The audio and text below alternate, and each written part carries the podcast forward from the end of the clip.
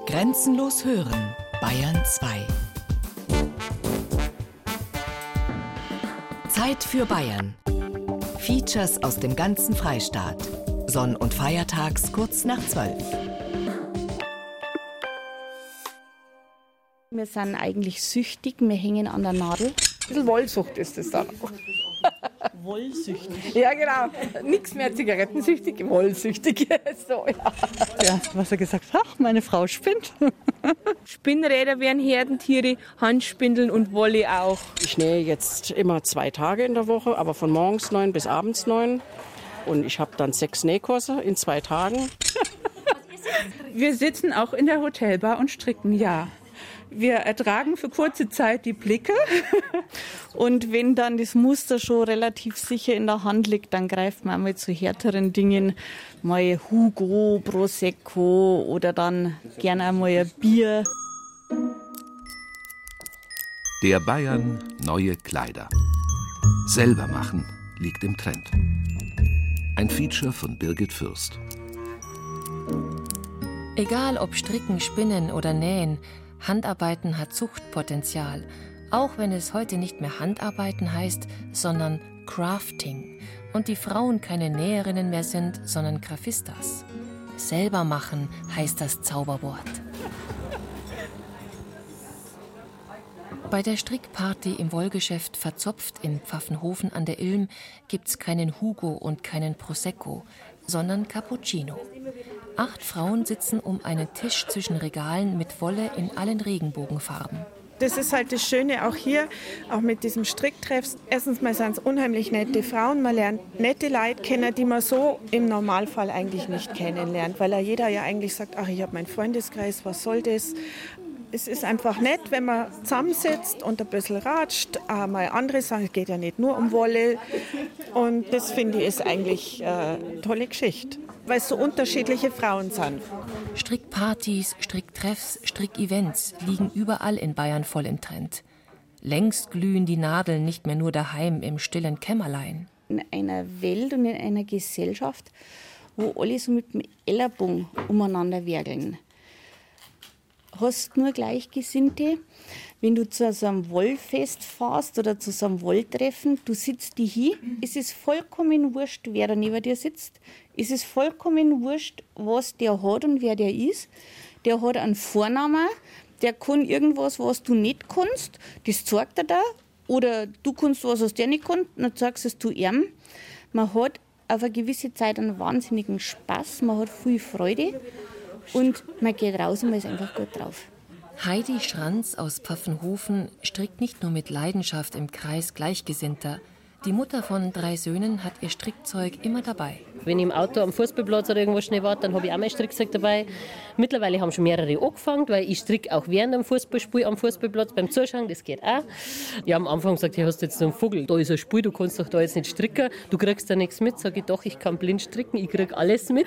Hat sich dann auch bestätigt, also die waren dann echt, was sagt, weil ich immer reinblätter habe, Tor und da abseits und das noch und da noch. Und ich gesagt, das kann ja gar nicht sein, dass du das mitkriegst. Sage ich, ich kriege das alles mit. Das geht alles nebenbei, wir Frauen halt Multitasking.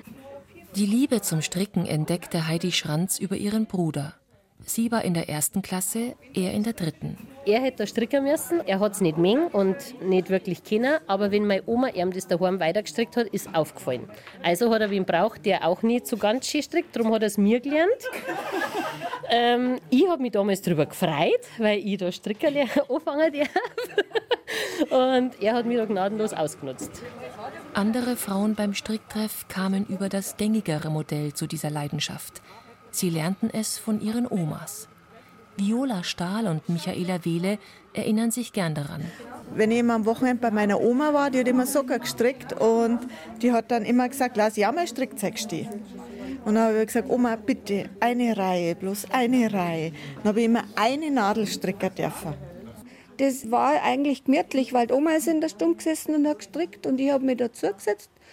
Für Puppen einen Schal, der ist unten breit angegangen, hat dann irgendwann Maschen verloren, ist dann ganz schmal am Ende rausgekommen. War ein langes, langgezogenes Dreieck sozusagen, aber der Stolz war trotzdem da. Dann sind noch Franzl gemacht worden, fertig. Und mit jedem neuen Schal oder Deckel fürs Puppenbettel ist halt einfach besser geworden. Für solche Spielereien war nicht immer Zeit. In Notzeiten, im Krieg und der Nachkriegszeit zum Beispiel, als es nichts zu kaufen gab, war selber Stricken notwendig. Da haben die alles, was klar geworden ist, oder wo sie irgendwo herkriegen haben können, haben es aufgetrennt und haben gewickelt, wohl gewaschen, dass wieder glatt worden ist, gewickelt und wieder Kleidungsstücke für den täglichen Bedarf. Das meiste waren natürlich Socken, einmal ein Schal für den Winter. Mützen, Handschuhe, Feistling, solche Sachen. Das Praktische, was man einfach braucht, damit man nicht friert im Winter. In einer Zeit, wo früher die Leute teilweise keine Schuhe gehabt haben und barfuß gehen haben müssen, war natürlich ein Gneil wohl ein Luxusartikel, sage ich jetzt einmal. Später, in der Zeit von Nierentisch und Eierlikör dagegen, gehört Stricken zum Image der perfekten Hausfrau. Im Werbespot von 1958 klingt das so. Oh ja, Mutti kann zaubern. Jede Woche strickt sie eine neue Jacke. Mal für Bärbel, mal für Peter, mal für Vati und natürlich auch für sich. Sie sagt, mit Schachenmeier No Motta Aktuella geht es im Handumdrehen. Denn No Motta Aktuella verstrickt sich dreimal so schnell. Das Stricken macht einfach Spaß. Und das Tragen natürlich erst recht. Schick sehen wir alle aus und Mutti strahlt. Muttis mit dem einzigen Lebensinhalt zu putzen, zu kochen, zu stricken und alle anderen glücklich zu machen. Gegen dieses Bild lehnen sich die Frauen spätestens in den 70er Jahren auf. Stichwort Frauenbewegung. Wir fordern Sie alle auf, den alltäglichen Sexismus hier im Parlament einzustellen. Stricken wird altmodisch, aber nur für kurze Zeit bis 1983 die Grünen in den Bundestag einziehen. Die erste Welle zurück zur Natur, Kapitalismuskritik, die Umweltschutzbewegung machen Stricken zu einer politischen Demonstration, einem selbstbewussten Vergnügen. Stricken als Ausdruck einer Geisteshaltung, erinnert sich Dr. Michaela Breil vom Textil- und Industriemuseum in Augsburg. Wir haben gestrickt im Unterricht, in der Schule, in der Universität, im Zug, überall wurde gestrickt. Und ich kann mich erinnern, dass bei uns dann sogar die Jungs gestrickt haben im Unterricht. Wir saßen da alle drin und strickten. Die Frauen beim Stricktreff erinnern sich an diese Zeit und einige von ihnen wollten damals auch zu den Revoluzern gehören. Es war dieses Zeitalter mit den langen Parkas, lange Haare und äh, Jeans, Schlaghosen und so weiter. Und da habe ich äh, immer noch Fotos mit einem Sackpullover, den ich damals getragen habe. Das hat man sich gestrickt, selber damals. Der Sackpullover, die pink gefärbte Malerhose sind in dieser Zeit Signale gegen starre Konfektionsgrößen, gegen die Einheitsware von der Stange, gegen die Kleidung des Establishments, gegen Schönheitsideale. Doch dieser Trend dauert nicht lange. Schon in den 90ern sind Wolle und Nadeln wieder verpönt. Wollgeschäfte schließen.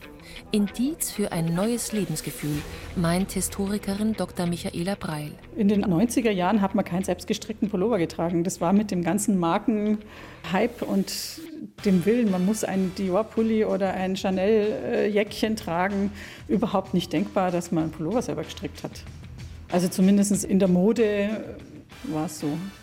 Dagmar Bili, Chefredakteurin von Burda Style, sieht das genauso. In den 90er Jahren war es alles ein bisschen Yuppie-mäßiger. Da mussten wir ganz schnelle Autos haben und da ging es eher um den Besitz. Was besitze ich und nicht, was kann ich.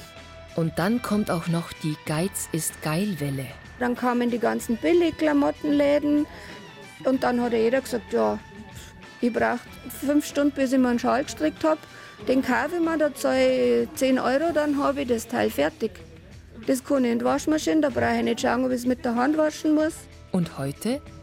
Heute ist der Handel mit Handarbeitswaren ein Markt, der ständig wächst. 1,2 Milliarden Euro pro Jahr werden damit umgesetzt. Und das hat vielfältige Gründe im Zeitalter von Globalisierung und Vereinheitlichung.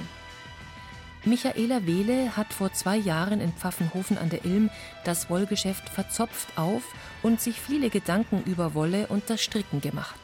Wenn ich heute in London, in Mailand, in Paris, in München in ein Land gehe, überall die gleichen Ketten, überall das gleiche Kleidungsstück. Mag vielleicht sein, dass die einen im Süden vielleicht nur die knalligeren Farben bevorzugen als wir die nördlichen Länder, die dann eher in dunkelblau gehen. Aber die Klamotten sind alle gleich. Selber machen bricht diese Uniformität und man kann sich selber ausdrücken. Der Wunsch nach Individualität dürfte der Hauptgrund sein für den neuen Trend des Selbermachens.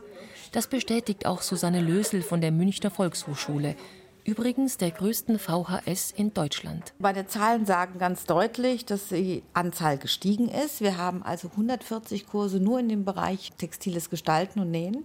Und davon sind eben 120 reine Nähkurse. Das ist ein absoluter Aufwärtstrend, den wir in den letzten drei Jahren verzeichnen können. Das heißt, die Menschen haben einfach Lust, selbst ihr Quant zu machen, was Individuelles. Ähm, ja, nicht abhängig zu sein von, von den Läden und von den Shops, sondern wirklich zu sagen, ich mache meine eigenen Kreationen. Alle Grafistas, alle Handarbeiterinnen nicken. Hobbyschneiderin Sandra Hutter aus Augsburg beispielsweise. Das Tolle ist an dem Nähen, dass man nicht das von der Stange hat, dass man ein Einzelstück hat, dass man nicht das hat, was jeder hat. Und wenn ich jetzt äh, blaue Hose mag mit dem Schnitt, kann ich mir die nähen. Und muss nicht in 100 Geschäfte laufen und es vielleicht nicht finden. Oder sie passt halt auch nicht vielleicht. Die 17-jährige Ann-Kathrin Pflegler aus Parkstetten hat die gleiche Motivation. Man sieht dann immer so die tollen Kleider in so Zeitschriften, aber entweder man findet sie und die sind extrem teuer oder man findet sie halt nicht. Und dann kann man es halt sagen, man macht selber, so wie man es wirklich haben möchte. Man kann es dann auch selber anpassen und ist ja auch irgendwie was Schönes, wenn man was selbstgemachtes anhat, was halt auch wirklich dann gar keiner hat. Und ja, das gefällt mir eigentlich so am Nähen. Anka, wie sie ihre Freunde nennen, ist in den Kreisen junger Hobbyschneiderinnen eine kleine Berühmtheit. Sie hat beim Kinderkanal Kika den Wettbewerb Mein Style gewonnen. Dabei stellen Kinder und Jugendliche ihre selbstgenähten Kreationen vor. Das war vor zwei Jahren. Und jetzt näht Anka gerade das elegante Abendkleid für den Abiturball ihrer Freundin Anne. Oben ist es goldene Spitze und so ein Neckholder. Und darunter fängt dann ein trägerloses Kleid an in Bordeauxfarben und die Spitze geht noch bis zur Taille drüber. Und der Rock ist dann Bordeauxfarben, hat vorne einen Schlitz drin und es ist halt ein bodenlanges Kleid. Anne steht im Ballkleid auf einem kleinen Hocker in Ankas Nähzimmer und Anka kniet am Boden neben ihr. Sie markiert die Länge mit einem Rockabrunder. Das ist ein auf dem Boden stehendes Gerät, aus dem Kreidepulver auf den Stoff geblasen wird, wenn Anka auf den kleinen Blasebalg in ihrer Hand drückt. Die beiden Mädchen rätseln, wie lang das Kleid sein soll. Anne stöckelt mit den ungewohnten High Heels vor ihr auf und ab. Die rechte Seite, die linke sieht länger aus und die rechte sieht kürzer aus. Anka steckt eine Stecknadel nochmal um und dann ist sie zufrieden. Sie muss das Kleid nur noch abschneiden und umnähen. Zufrieden ist sie nicht immer, denn Anka ist eine Perfektionistin und was sie näht, muss wirklich passen. Die 17-Jährige hat vor vier Jahren zu Weihnachten ihre erste Nähmaschine von den Eltern bekommen. Mittlerweile hat Anka drei Maschinen in der Nähstube. Das war früher mal das Zimmer ihres großen Bruders. Jetzt stehen da zwei Schränke. Einer nur für die Stoffe, einer für die fertigen Kreationen. Ein Zuschneidetisch und viele Kommoden für Krimskrams. An Wochenenden und in den Ferien sitzt die Elfklässlerin hier und erholt sich vom Schulstress. Mir gefällt es voll gut, weil man hat eine Ablenkung zum einen von der Schule. Man muss nicht so viel nachdenken, was es mit der Schule zu tun hat, sondern man kann einfach sich nur auf dieses Teil konzentrieren und dann kann man halt es ausprobieren und das ist auch irgendwie spannend zu wissen, wie so ein Kleidungsstück entsteht, wie so eine Jacke genäht wird oder so. Und deshalb will Anka auch Modedesign studieren in London. Zum Nähen bleibt ihr momentan wenig Zeit, weil sie für ihre Bewerbungsmappe Zeichnen üben muss. Mir macht es halt Spaß, zum einen halt selbst Kleidung zu entwerfen. Das wäre einfach voll der Traum. Man könnte sein Hobby zum Beruf machen und was wäre nicht besser als so. Anka legt das Abendkleid in die Nähmaschine. Nur noch der Saum. Dann ist es fertig. Ich bin schon ziemlich stolz, dass es geklappt hat, weil es war halt schon oft das Problem, dass es nicht geklappt hat und es ist halt echt wirklich schön geworden und ich bin echt voll froh und freue mich voll, dass es ihr gefällt und dass es auch voll gut passt und es so gut hingehauen hat und das macht einen schon ziemlich stolz und froh und ja. Anne schlüpft noch einmal in den Traum aus goldener Spitze und bordeauxfarbenem Chiffon. Passt Länge? Ja, das ist super schön. Sicher. Ja, perfekt. ist voll schön. Dankeschön. Der Abiball kann kommen und die Erleichterung ist Anke anzusehen. Denn Nähen ist eine komplexe Angelegenheit und will gründlich gelernt sein. Sie hat mehrere Nähkurse bei der VHS in Straubing besucht, aber jetzt fehlt ihr als angehende Abiturientin die Zeit dafür. Auch bei Silvia Riegel in Augsburg gibt es Nähkurse für Teenager, genauso wie Kurse für Erwachsene. Die gelernte Damenschneiderin hat vor 25 Jahren im Keller ihres Reihenhauses eine Nähwerkstatt eingerichtet. An den Wänden stapeln sich bunte Stoffballen, auf Regalen stehen Schachteln mit Knöpfen, Schnitten und allerlei Zubehör. Immer mehr Frauen kommen zu Silvia Riegel, um dieses Handwerk zu lernen. Angefangen habe ich damals mit so 35 Leute, das war mein Anfangsstadium. Und heute habe ich fast in der Woche 50 bis 60 Kursteilnehmer, wenn nicht sogar ein bisschen mehr. Und es macht unheimlich viel Spaß. Es ist auch wie Familie. Es ist die Gemeinschaft. Und das sagen halt viele. Mein daheim könnte ich ja auch nähen. Aber ich bin ja so einsam. Man, man hat die Verbundenheit mit den Leuten. Die älteste Kursteilnehmerin heute ist 75, die jüngste 31. Letztere ist eine typische Nähanfängerin. Sie kommt, weil sie ihre kleine Tochter selber einkleiden will. Gerade in der Elternzeit fangen viele junge Frauen mit dem Nähen an. Also ehrlich gesagt habe ich mir gar nicht vorstellen können, dass es mir wirklich Spaß machen könnte. Ich habe mir eher gedacht, jetzt probiere ich das mal aus, weil mit so einem Kind ist es einfach was Tolles, wenn man dem selber was nähen kann. Und äh, in meinem Bekanntenkreis wird auch viel genäht. Und tatsächlich macht es mir jetzt mehr Spaß, als ich dachte. Und jetzt werde ich auch dabei bleiben, will mir jetzt auch eine Nähmaschine zulegen und jetzt auch einfach zu Hause nähen. Genau, aber das ist das allererste Teil und bin eigentlich ganz glücklich, wie es so läuft. Verena Hinze hat ein rotes, ärmelloses Kapuzenjäckchen aus Vlies in der Maschine. Sie erklärt freudestrahlend, was sie nach dem Zuschneiden schon alles gemacht hat. Also erstmal das Rückenteil und die zwei Vorderteile zusammennähen. Das Ganze dann auch schön versäubern entsprechend, also hier, wo die Arme dann rauskommen, also bei der Weste, das dann entsprechend abnähen und versäubern. Neben der Anfängerin sitzt ein alter Hase, Irmela Elika. Sie näht jedes Kleid mehrmals aus verschiedenen Stoffen. Eins, zwei, drei, vier. Das lerne ich dann, dann mache ich mir den Schnitt ab, dann äh, sehe ich, wo die Fehler sind. Beim ersten kommen die Fehler, beim zweiten wird es besser. Und das dritte ist dann perfekt. Irmela Elika zeigt es her. Das ist jetzt schlank machend, weil das ist seitlich schwarz. Das ist immer wichtig. Dann ist das in der Mitte, ist ein anderer Stoff verwendet worden und eingearbeitet worden und hinten ganz genauso. Hat keinen Reißverschluss, ist also sehr schnell an- und ausziehbar, sehr wunderbares Sommerkleid, sehr leicht und luftig. Ich nähe sehr gern und sehr viel. Ja. Ich ziehe auch alles an. Ja. Ich muss halt zweimal am Tag die Kleider wechseln. Ne. Die 60-Jährige lebt in der Schweiz und in Südfrankreich. In Augsburg hat sie sich nur wegen der Nähkurse eine Wohnung gemietet. Ins Tessin sind es knappe 400 Kilometer und ich habe eine Wohnung in Marktoberdorf.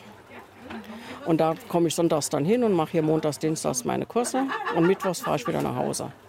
Ich war selbstständig 25 Jahre und hatte eine eigenständige Generalagentur für eine Versicherung.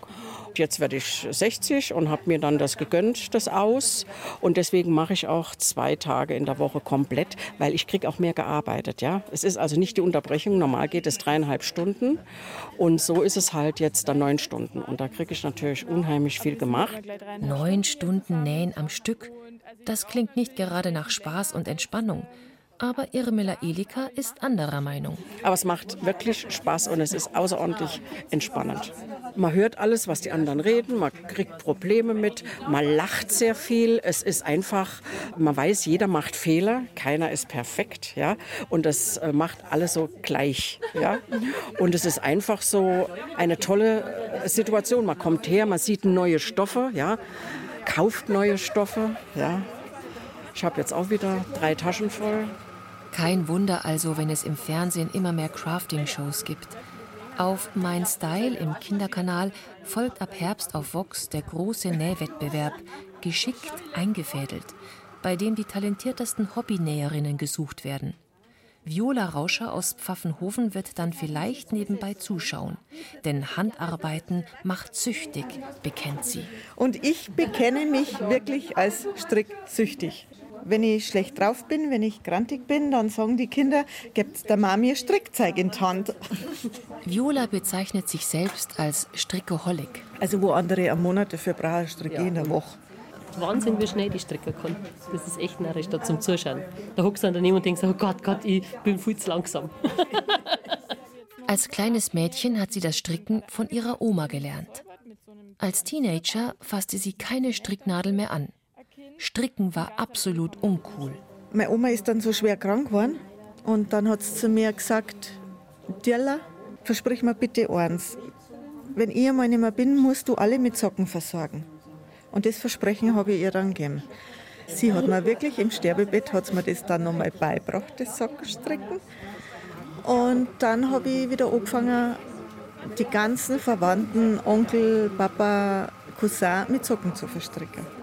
Heute strickt die Mutter von zwei erwachsenen Söhnen nicht nur für die Familie, sondern erledigt auch Auftragsarbeiten. Als ihr Mann vor sieben Jahren gestorben ist, waren Wolle und Nadeln für sie die Rettung. Das war Therapie für mich. Ja. Man konzentriert sich so auf Stricker und es beruhigt so. Man kann da völlig abschalten. Man denkt da nicht an irgendwelche anderen Sachen. Eigentlich arbeiten beim Handarbeiten, wie das Wort schon sagt, nur die Hände, doch auch der Geist ist beschäftigt, kann sich beruhigen. Ich denke voll nach unterm Stricker, aber ich lasse dann einfach ziehen. Und wenn der Gedanke nochmal kommt, dann kommt er halt nochmal, aber er geht dann auch irgendwie weg. Also es ist nicht so, dass man so nur auf einen Gedanken bleibt, sondern das, man strickt das so, das ist so ein bisschen meditativ. Wolle spinnen ist irgendwann mal meditativ. Man muss nicht mehr so genau schauen. Es ist ein Rhythmus, in dem man kommt, vom Treten, Ausziehen, Treten. Das ist dann immer ein fester Rhythmus. Und gerade so diese langsame irische Musik zum Beispiel, die hat genau meinen Rhythmus. Das heißt, wenn ich die dann höre, die Musik dabei, dann bin ich so in einer ganz anderen Welt. Ja, dann können mich die Sorgen gern haben, dann die denke ich dann nicht mehr und dann spinne ich einfach nur und bin hinterher entspannt und entspannt einfach. Ich habe früher gelesen, das geht nicht mehr, weil ich fünfmal die gleiche Seiten lese und die Gedanken immer abschweifen. Und je größer die Probleme sind, umso schwieriger werden die Muster, weil dann muss ich mich so auf Stricker konzentrieren, dass alles andere vergessen ist. Stricker ist Yoga für den Geist, für die Seele. Nähen ist wie Yoga, man findet zu sich und Nähen ist auch ein bisschen wie Kochen oder wie Golfen. Mit dem Golfen hat es deshalb eine Ähnlichkeit, weil man sich auf etwas konzentriert und sich nicht ablenken lassen darf. Das darf man wirklich nicht, weil sonst ist die Naht krumm und ich muss alles wieder auftrennen und so. Dass Handarbeiten Balsam für die Seele ist, bestätigen mittlerweile auch wissenschaftliche Studien. Die rhythmische und monotone Art des Strickens ähnle einem beruhigenden Mantra, schreibt Dr. Herbert Benson von der Harvard Medical School. Und genau wie Meditation oder Beten ermögliche es die passive Freisetzung abschweifender Gedanken. Stricken aktiviere die gleichen Hirnareale wie Yoga oder Entspannungsübungen. Das senke auf Dauer sogar den Blutdruck. Stricken gegen Stress und Bluthochdruck. Das leuchtet ein, wenn man den gut gelaunten Frauen bei der Strickparty zuschaut. Sie kriegen sich nicht in die Wolle, sondern lachen miteinander und haben Spaß. Vielleicht hat auch die Sinnlichkeit des Materials damit zu tun. Wenn die Wolle dann durch die Hände durchläuft, das ist wie eine Streicheleinheit für die Seele, das ist wie ein Handschmeichler. Und das ist einfach nur warm und schön. Ich bin nicht der Sportler und wenn ich auf die Nacht um 9 Uhr heimkomme, kann ich nicht nur eine Stunde durch Rosenheim joggen. Aber ich kann mich nur eine Stunde hier sitzen und stricken. ja. Die Sinnlichkeit des Materials ist es auch, die Barbara Schießel so begeistert. Sie betreibt in der Kleinstadt Parsberg zwischen Regensburg und Nürnberg Lisas Stoffstube.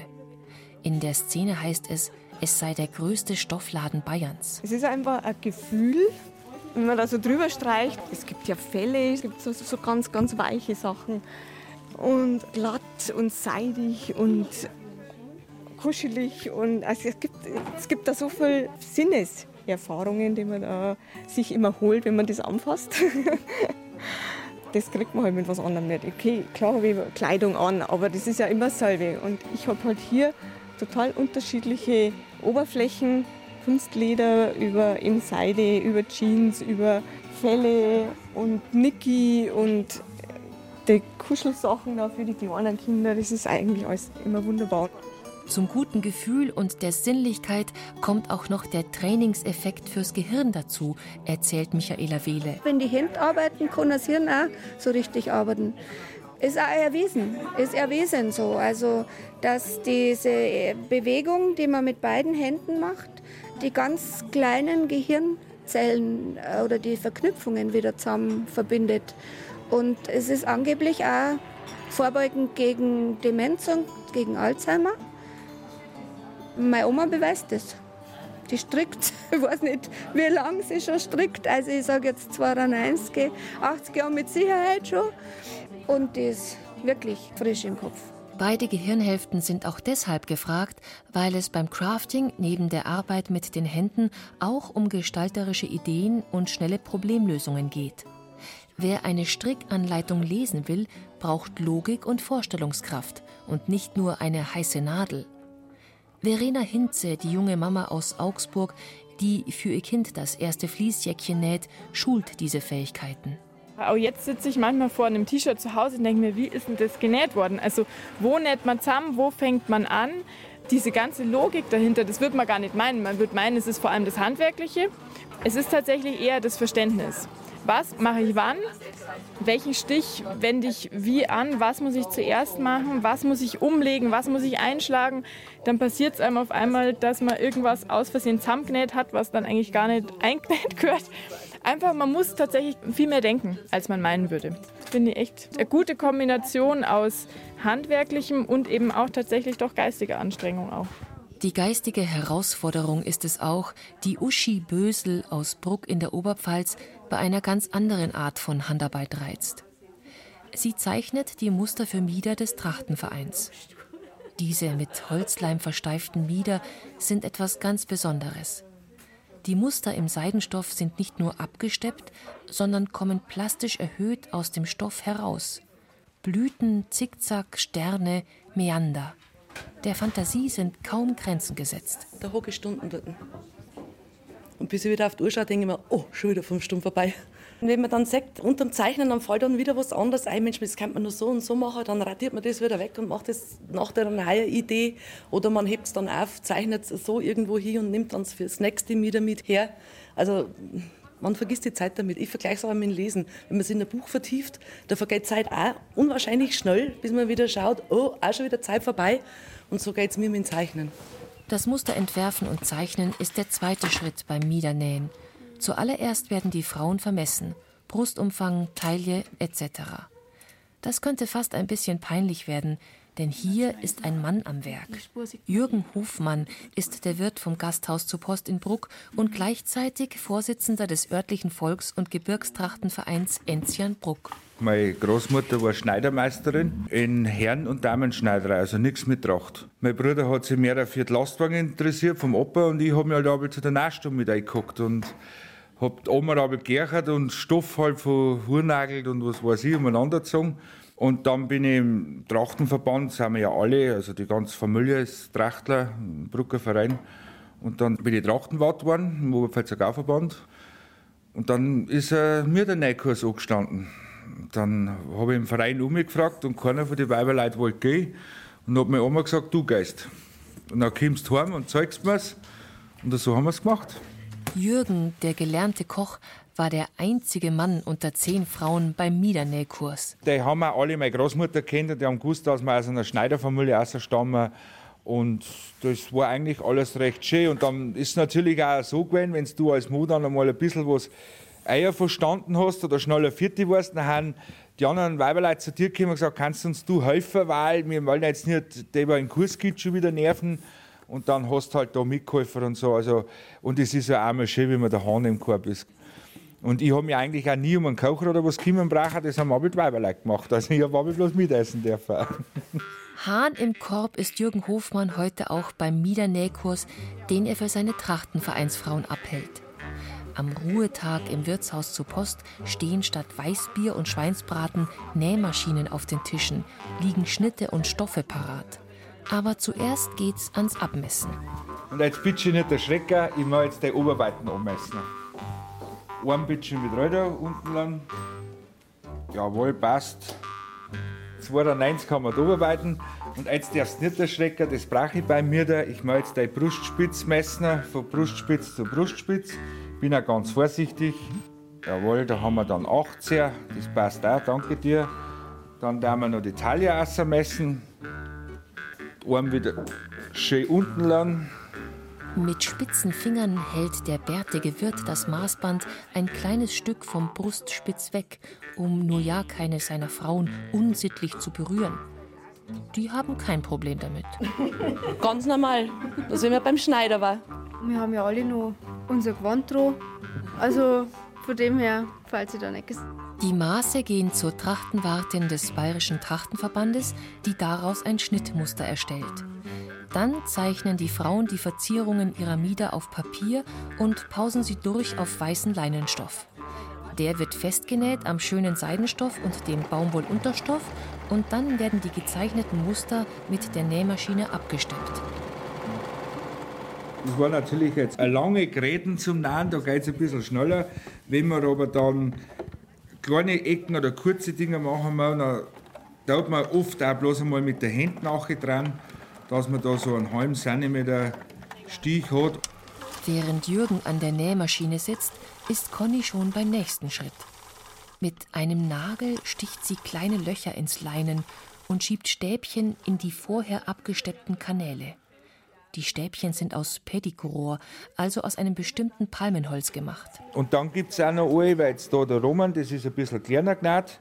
Da kommen dann Reiskernel rein oder Kaffeebohnen oder Linsen. Also da gibt es eigentlich nichts, was man nicht rein darf. Wir haben auch schon Kabelbinder verarbeitet. Wenn man vorne mal ein bisschen ein breiteres Staberl gebracht hat und hat gerade keins gehabt, dann hat man den Kabelbinder hergenommen. Es hat genauso funktioniert und schaut genauso sauber aus. Die Kabelbinder sind für Jürgen Hofmann kein Problem, aber seine großen Hände ärgern ihn bei anderen Materialien schon manchmal. Wenn es ein bisschen feiner geht, weil jetzt bei den bei die Mieter da hat man ja oft auch nicht bloß Holzstabel, sondern auch Reiskernel und so einsetzen, da ärgerst du dann schon ein bisschen, dass Bratzen manchmal so groß sind. Noch ist das Gewebe des Mieders beweglich, dort wo keine Stäbchen sind. Doch das bleibt nicht lange so, denn jetzt wird das Ganze verklebt. Jürgen Hofmann nimmt einen dicken, harten Pinsel. Man soll es nicht zu dick machen, weil da kann es passieren, dass du das durchdruckst auf einen schönen Stoff. Das ist, weil wenn man sich ein Buderbrot aufstreicht, weil nicht allzu viel Buder drum ist, weil man das Brot auch noch sagt nachher. So, so kann man das jetzt vergleichen. Der will es jetzt nicht sehen, sondern bloß hören. Nachher können Sie sich ungefähr vorstellen, weil man es meinen. Dann drückt der Miedermacher eine Lage Baumwollstoff auf den Leim und die darunter liegenden Stäbchen und Stoffschichten und streicht mit einer harten Bürste darüber. Dann wird das sauber draufbürstelt. Und da sagt man jetzt schon durchs Bürsteln, dass das Muster durch den Baumwollstoff durchkommt. Und als er das Ganze umdreht, ist etwas Faszinierendes geschehen. Aus dem flachen, glatten Seidenstoff treten die mit Pedigrohr ausgefüllten Blüten und Linien plastisch hervor. Die 22-jährige Julia Ehemann ist gerade dabei, ihr drittes steifes Mieder zu nähen. Zum Herzeigen trägt sie ihr erstes. Der Seidenstoff ist goldfarbig, darüber ein weiter schwarzer Rock. Sie trägt es mit Begeisterung. Ja, als kleines Kind wollte man aber eine Prinzessin sein. Und im Endeffekt ist ja nichts anderes, bloß auf Borisch. Sehr bequem ist so ein Mieder nicht, aber es hilft, Körperhaltung zu bewahren, findet Uschi, die so gerne die Muster zeichnet. Es ist steif und man, man kann sich nicht lümmeln, man mag gerade sitzen. Also es ist dort auch eigentlich was für die Haltung. Während sich die Frauen wie bayerische Prinzessinnen fühlen, in ihren seidenglänzenden Miedern und den langen weiten Röcken, betrachtet Jürgen Hofmann sie stolz. Es hat sich gelohnt, dass er das Miedernähen gelernt und schon 120 Frauen in der ganzen Oberpfalz beigebracht hat. 1200 bis 1500 Euro würde ein steifes Mieder bei einer Schneiderin kosten. Etwa 300 Euro zahlen die Hobbynäherinnen für das Material, für den Seidenstoff, die silbernen Haken. Ihre Arbeitsstunden rechnen sie nicht. Doch egal wie viele es sind, am Ende rentiert sich jede einzelne Stunde, findet Uschi Bösel. Wenn man es selber gemacht hat, ist man wahnsinnig stolz drauf, was man gemacht hat. Und schau her, ich kann es anzeigen. Ich kann überall hingehen damit. Egal, ob das ein Geburtstag ist, eine Hochzeit ist jetzt, oder vom Trachtenverein, man ist angezogen. Dieser Stolz auf das eigene Werk verbindet sie mit allen anderen Handarbeiterinnen. Beim Stricken und Nähen produziert das Gehirn Dopamin, das Glückshormon, das für unser Wohlgefühl zuständig ist. Sibylle Heinz kennt dieses Gefühl auch. Ihr Hobby ist Spinnen. Die Mutter einer Freundin hat es ihr gezeigt und vom ersten Tag an war sie fasziniert vom Umgang mit dem Material. Ich habe dann auch gesehen, das ist das Schaf. Dann habe ich die Wolle von diesem Schaf bekommen. Dann habe ich die Wolle gewaschen, habe sie kardiert, habe sie gesponnen, habe gestrickt daraus.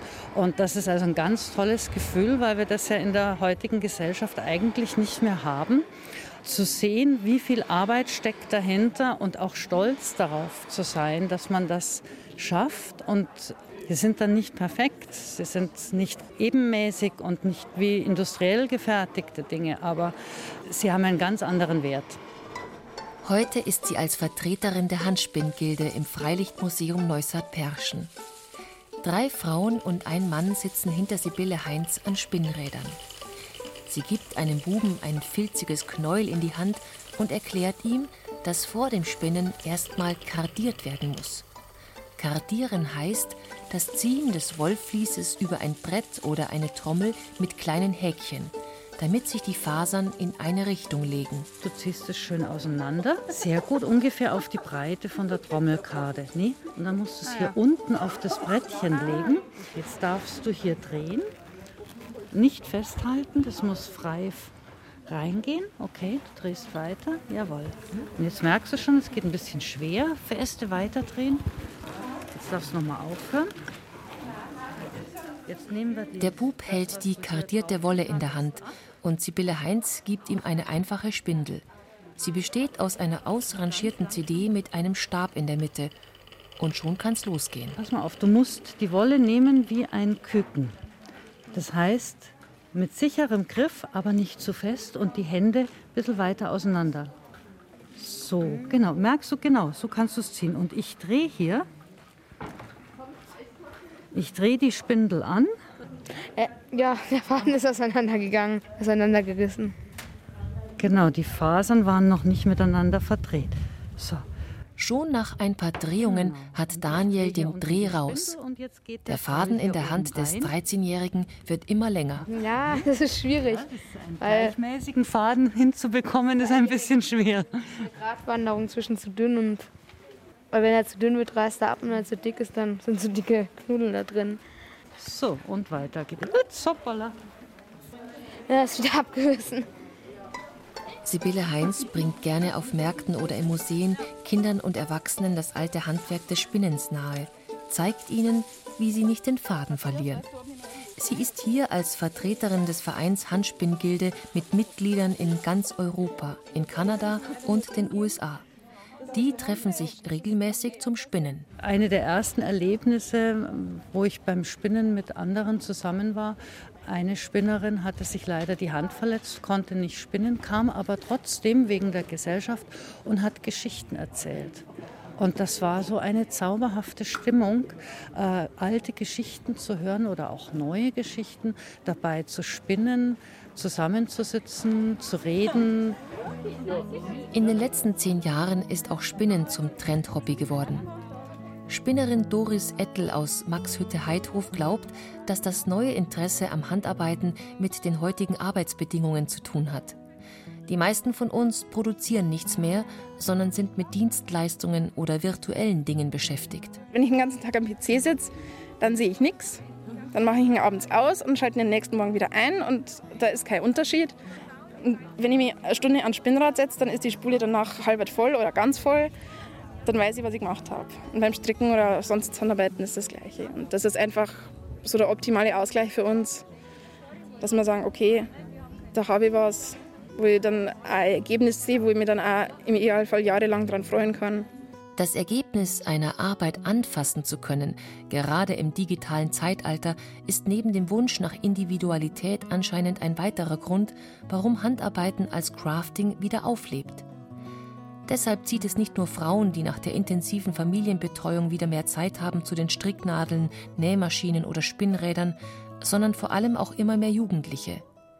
Andrea Nadles ist schon älter und meint, also so wie wir haben ja alle noch gelernt, in der Schule häkeln, stricken, Topflappen häkeln, werken und kochen. Wir haben uns autodidaktisch alle den Computer beibringen müssen. Und das ist jetzt gerade andersrum. Die, die in der Schule jetzt schon mit Computer groß werden, die suchen jetzt danach kreativ was zu machen. Die werden als kleine Kinder schon vor die Elektronik hingesetzt und da klingelt's und da schäbert's und da bimmelt's. Und diese Kinder suchen wirklich danach, mit Materialien und Farben zu arbeiten. Die Computerisierung unserer Welt wirkt sich aber auch noch auf eine ganz andere Art positiv auf den Crafting-Trend aus.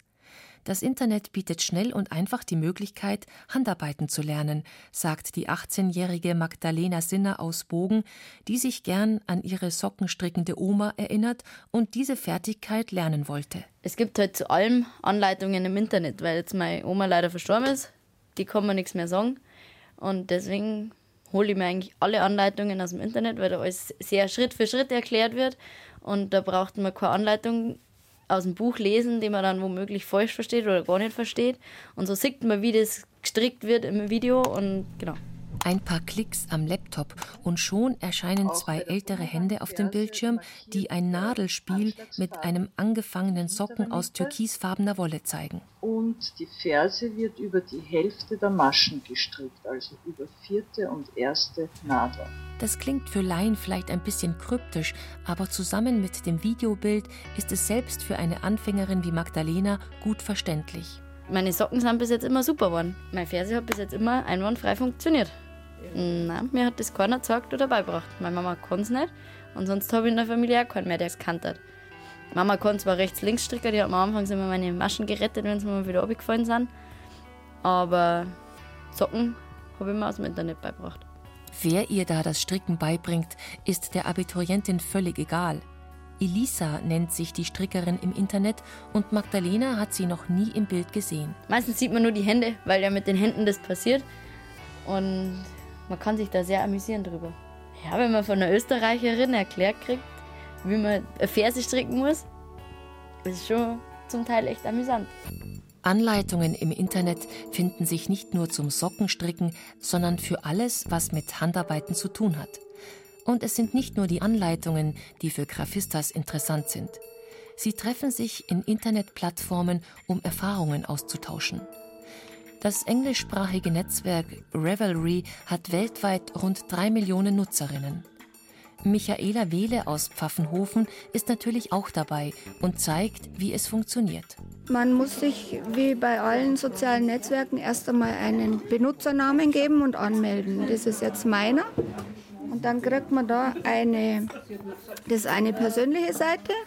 Dann habe ich bei meiner Profilseite auch alle Freunde kann bei den Freunden dann auch schauen, was da immer so Aktivität herrscht. Also alles, was die jetzt zum Beispiel äh, heute vor einer Minute eingestellt haben, zum Beispiel ein schönes Tuch, da zum Beispiel eine schöne Jacken. Also die Freundin, die MTD, wenn ich die jetzt anklicke, die kommt aus der Nähe von Salzburg, also in Österreich zum Beispiel. Dann gibt es da oben verschiedene Reiter, zum Beispiel Taschen, Stiefel, Jacken, Schals, Kleider, das sind so immer die, die am meisten angeschaut werden. Und das ist jetzt zum Beispiel ein Babyjacke. So eine klassisch gestrickte Babyjacke.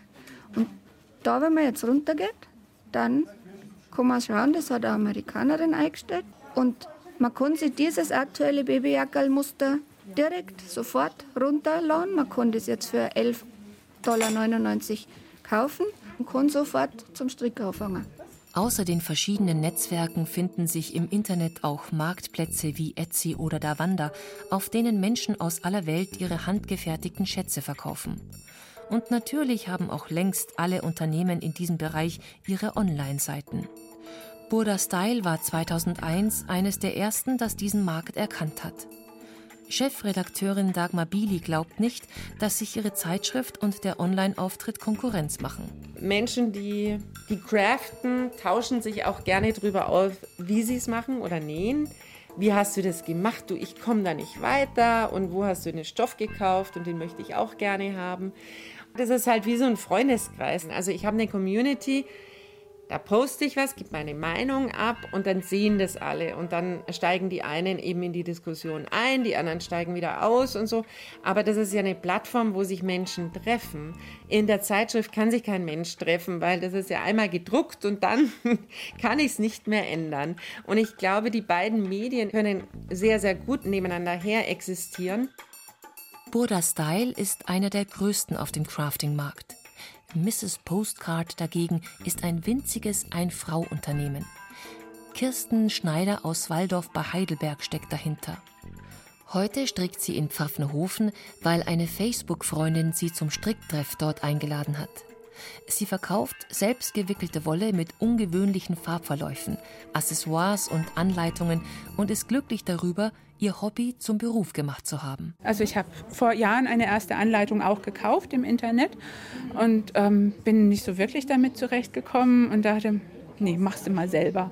Und habe mir ein Muster ausgedacht und habe die Anleitung geschrieben, habe die Strickschrift geschrieben dazu und habe zwischenzeitlich auch eine eigene Facebook-Gruppe mit über 1700 äh, Mitgliedern und die Strickerinnen möchten das gerne nachstricken.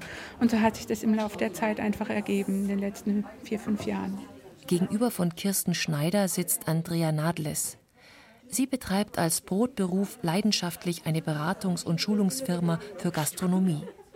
Ihre zweite Leidenschaft aber ist das Stricken und so hat sie sich im Netz als Virginia Wool einen Namen gemacht. Virginia Wool ist ein kleines Schaf aus Plüsch und sitzt in pinkfarbenem Pullover mit passendem Stirnband vor ihr auf dem Tisch. Die Virgie, wie das Schäflein liebevoll genannt wird, hat ein eigenes Facebook-Profil und veranstaltet Strickreisen. Hier treffen sich Frauen, die sich vorher nur virtuell gekannt haben. Es ist dann für manchen schon sehr nett zu sehen, wenn da nein stricken die Frauen in einem Stadtrundfahrtbus sitzen und strickenderweise Storo schauen und wirklich Storo schauen, weil Stricker schon blind geht. Das Internet ist für die Grafistas ein ideales Forum. Hier holen sie sich Anleitungen, tauschen sich aus, präsentieren ihre Kreationen und kommunizieren. Zunächst virtuell, dann aber treffen sie sich auch oft persönlich. Und genau deshalb ist das Internet Grund Nummer drei für den aktuellen Handarbeitsboom. Burda Chefredakteurin Dagmar Bili fällt noch ein Aspekt dazu ein. Es hat schon mit der Schnelllebigkeit unserer Zeit zu tun, dass alles viel, viel schneller geht. Also aufgrund des Internets natürlich, weil man schneller reagieren muss. Und wenn ich das tagtäglich im Berufsleben ausgesetzt bin, dann brauche ich am Abend eine Entschleunigung. Und deshalb haben wir jetzt wieder so einen extremen Zulauf zu, zum Handwerk, zum Cupcakes backen oder Garteln, also irgendwie Bäume pflanzen, Blumen pflanzen. Und kreativ zu sein, ist, ist wie Yin und Yang. Man braucht da irgendwie einen Ausgleich dazu. Eine ausgesprochen entschleunigende Tätigkeit ist auch Spinnen. Wer spinnt, wird schon lange nicht mehr als Spinner angesehen. Zurück nach Neustadt-Perschen zum 13-jährigen Daniel, der gerade seinen ersten Faden spinnt. Jawohl, jetzt sind wir am Ende angekommen und jetzt wird gezwirnt. Jetzt hältst du das Ende mal bitte ganz fest und ich gehe nach hinten weg und ziehe die Spindel ab, den Faden. Und verzwirne die beiden Fäden miteinander. Sonst würde sich der Faden aufkringeln und wenn man so einen Faden verstrickt, dann verzieht sich das Strickstück. Das haben wir jetzt soweit. Ein wunderschön dick, dünn gesponnener ja. Faden ist fertig. Darf man den dann behalten? Oder? Den darfst du behalten und äh, du kannst auch sagen, das ist jetzt Art Yarn, nennen wir das. Also ähm, kunstvolles Garn. Ja. ja, vielen Dank, dass ich das machen durfte. Ja, bitte, gerne. War schön. Hat auf jeden Fall Spaß gemacht. Dann. Wiedersehen. Ciao. Sibylle Heinz wendet sich wieder ihrem Spinnrad zu, philosophiert ein bisschen. Das hat man jetzt auch gesehen bei dem Jungen. Für vier Meter einzelnen Faden, also zwei Meter verzwirnten Faden, war man doch eine ganze Zeit lang beschäftigt. Und ja, wenn man so einen Pulli hat, der wiegt ja immer so 600, 700 Gramm. Das waren jetzt vielleicht gerade mal drei Gramm oder fünf Gramm, die wir versponnen haben. Dann weiß man auch so in etwa, wie lange man da sitzt. Man bekommt eine Ahnung, und ein Gefühl dafür, was Kleidung kosten darf und was Kleidung vor allem kosten muss. Also wenn ich ein T-Shirt für zwei oder drei Euro bekomme, dann stimmt da was nicht, weil es kostet auch Baumwolle. Jemand muss sie anbauen, jemand muss sie pflegen, bis sie erntereif ist, jemand muss sie ernten, muss sie aufbereiten, muss sie spinnen, muss sie weben, muss sie schneidern. Das geht nicht für diesen Preis. Es geht einfach nicht. Das heißt, irgendjemand leidet und es sind immer die gleichen, die leiden. Das ist die Natur und das sind die Arbeiter auf dem Feld, die die eigentlich harte Arbeit machen. An dieser Stelle schließt sich der Kreis zur ersten Do-it-yourself-Bewegung in den 80er Jahren. Damals wollte man zurück zur Natur, die Umwelt schützen, die Gesellschaft verändern. Heute geht es darum, Zeichen zu setzen gegen die Wegwerfgesellschaft. Uwe Weismann aus Olching arbeitet als Elektroingenieur und entspannt sich am Spinnrad. Sechs Stunden braucht er für 100 Gramm Wollfaden. Man achtet selber gemachte Kleidung auch ganz anders. Wenn an meiner Weste, die ich ja jetzt den Faden selbst gesponnen habe, wenn da jetzt beispielsweise mich die Motte ärgert und mir dann ein Loch reingemacht hat, dann mache ich mir aus einer passenden Wolle einen Faden, den ich genau dafür wieder verwenden kann, um sie dann zu instand zu setzen. Wenn Sie heute ein gekauftes Stück haben, zum Beispiel ein T-Shirt für 5 Euro, dann hat das auch keinen Wert mehr. In dem Sinne, wenn das kaputt gegangen ist, dann wird es vielleicht noch, wenn es Glück hat, beim Ölwechsel fürs Auto verwendet. Und danach wird es weggeschmissen. Kapitalismuskritik also durch Crafting. Nein zur Massenproduktion auf Kosten von Mensch und Natur. Zurück zur Mehrwertigkeit. Auch Burda Style hat diesen Trend längst erkannt. Ein ganz wichtiger Aspekt ist die Nachhaltigkeit, was für mich auch für das Heft auch sehr, sehr wichtig ist. Deshalb haben wir auch Green Fashion drin, dass es darum geht, dass sich jeder überlegt, woher kommen wir eigentlich, wie stellen wir Dinge überhaupt her zu verstehen, wie funktionieren die Dinge und unabhängig zu sein, eben nicht von den großen Herstellern abhängig zu sein. Das ist, glaube ich, ein ganz neuer Aspekt in der heutigen Zeit, den es damals eben nicht gab. Und es geht auch darum, sich in der Zeit der Fertigprodukte und virtuellen Welten zurückzubesinnen auf das Wesentliche, glaubt Spinnerin Sibylle Heinz. Man fühlt sich so ein bisschen in der Zeit zurückversetzt. Es kann gut sein, dass uns einfach die Wurzeln auch wichtig sind, dass wir wissen wollen, wie funktioniert das eigentlich. Das sind Urbedürfnisse. Du möchtest dich ernähren, du möchtest dich kleiden. Und dieses Urbedürfnis, sich zu kleiden, leben die Grafistas von heute aus. Neu, bunt und kreativ. Ein Plädoyer für mehr Selbstbestimmtheit in unserer Massengesellschaft. Greifen wir also zu Nadel und Faden. Der Bayern neue Kleider. Selber machen liegt im Trend. In der Reihe Zeit für Bayern hörten Sie ein Feature von Birgit Fürst. Es sprachen Anna Riedel und Heinz Peter. Ton und Technik Ruth Ostermann. Regie Eva Demmelhuber. Redaktion Erna Raps.